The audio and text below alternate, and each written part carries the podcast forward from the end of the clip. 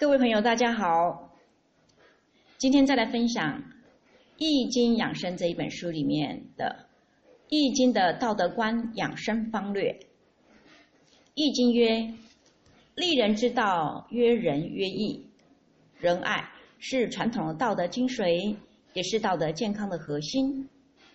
有仁爱之德的人，必然能与自然、社会、他人和平相处，视他人为亲人，与人为善。”乐于奉献，济人之困，竭诚相助，在助人的过程之中，感受到欣慰的快感，并且增加自信心。这样的心理状态是平衡、健康的，有助于心身的整体健康。那道德养生主在养心，《易经》说：“天行健，君子以自强不息。”地势坤，君子以厚德载物。身为君子，要知道发愤图强，还要有容载万物的德性。德高之主，乐得行好之人。读书至乐，创新生乐，助人为乐，健康天乐，活动趣乐，交友融乐，艺术生乐，知足常乐，可真谓快乐多多。尤其是助人为乐，在助人中获得别人的感激，甚甚至热热爱，这种充满温暖和美感的外在道德评价，能够使一个人内心生出许多的快乐。那么养生当养神，养生呢离不开补，如药补、食补、运动健身也是补，还有一种补法就是神补。这是不可缺少的，也是最难做到的一种养生补法。养生的本质是看得开、拿得下、拿得起呢，放得下。养生的本质是看得开、拿得起、放得下。静养也可以在天地万物之间找到相应的现象。天地间的动态都有其运行的规律，就像大地被大气给。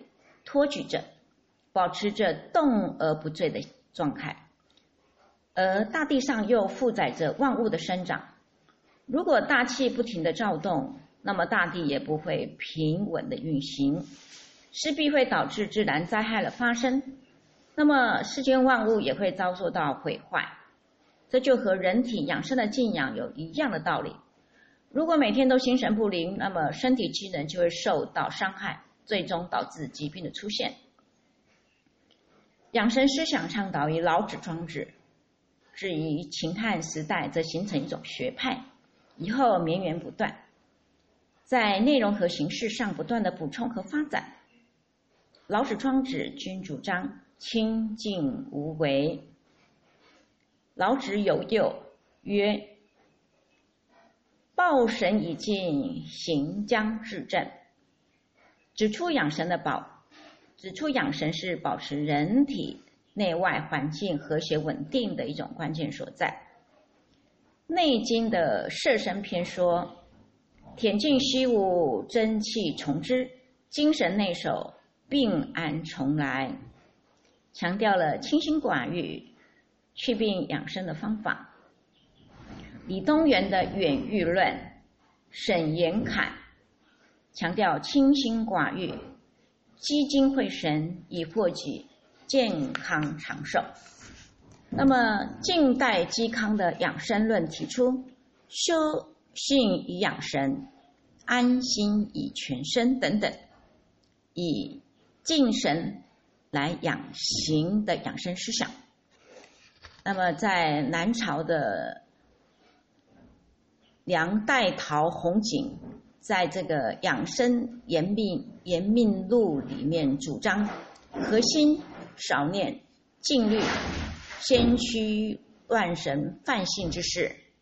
唐代孙思邈则提出治肾以养生的观点。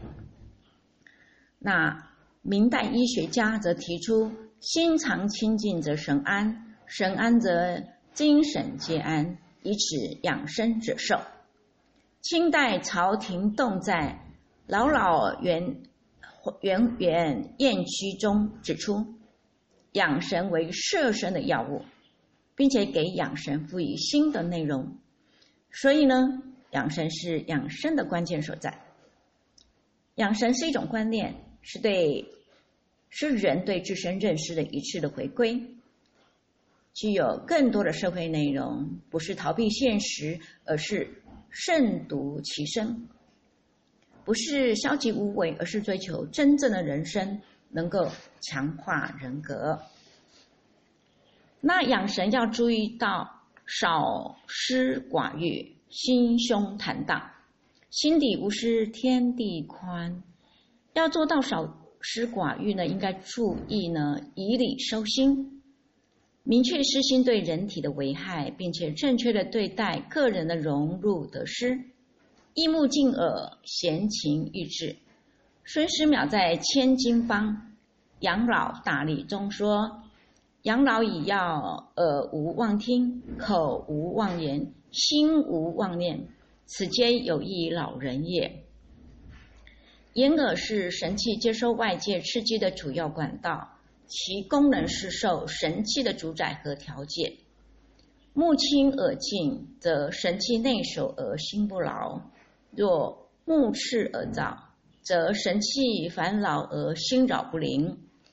要做到一目静耳，就要有很好的兴趣爱好，陶冶自己的志趣。志气高雅，就会把功名利禄看得云淡云烟，淡如云烟。合唱情情态呢，调摄七情，笑一笑十年少，是妇孺皆知的道理。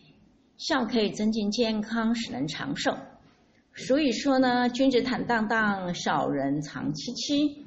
心长戚戚，有损有损天年。情绪乐观，能够安安神定气，是益寿延年的防病治病的良方。那四时气候的不同，是万物形成的生长化收藏的自然规律。人体寓于宇宙自然之中，只有与事实的变化相适应，人体呢才能够保持清净内守的状态。当然喽。在养神方面还有很多的办法，我们可以在劳累的时候放松一下，做一些跟工作无关的事情，把自己呢操劳的事情放在一边，休息一下自己紧张的神经，如下棋、垂钓、跳舞、听音乐、看表演、看电影、电视等等。也可以透过睡觉时大脑处于休息的状态，那么这样做还可以使身体内部各部位的神经、关节、韧带、肌肉。和器官无负担或者是少负荷，进而继续精力复苏体力。还有一种就是糊涂养神，在生活中有意识的躲避那些意义不大或者是价值不高的事情，远离没有意义的争执，不要被鸡毛蒜皮的小事牵绊。古人说难得糊涂嘛，让脑筋呢和心情松懈下来。免受于劳心伤神之累。